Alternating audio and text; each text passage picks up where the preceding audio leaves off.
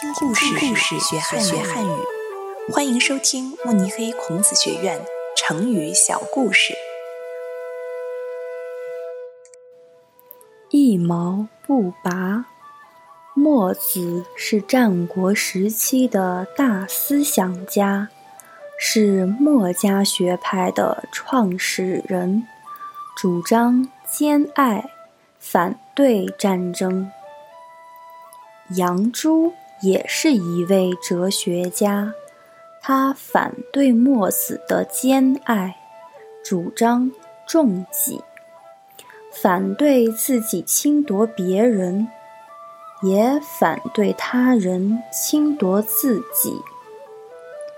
有一次，墨子的学生问杨朱：“如果把你身上一根汗毛？”能让天下人得到好处，你干不干？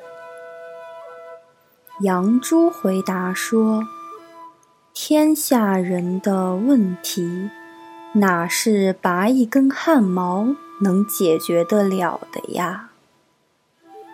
墨子的学生又说：“假如可以的话，你愿意吗？”杨朱默不作答。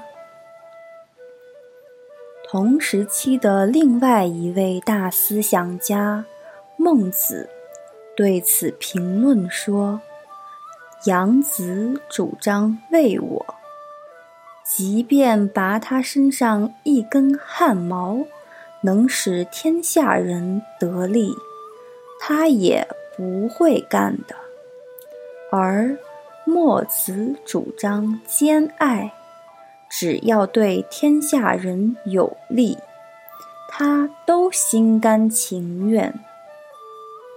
现在，大家用一毛不拔比喻一个人非常吝啬、自私。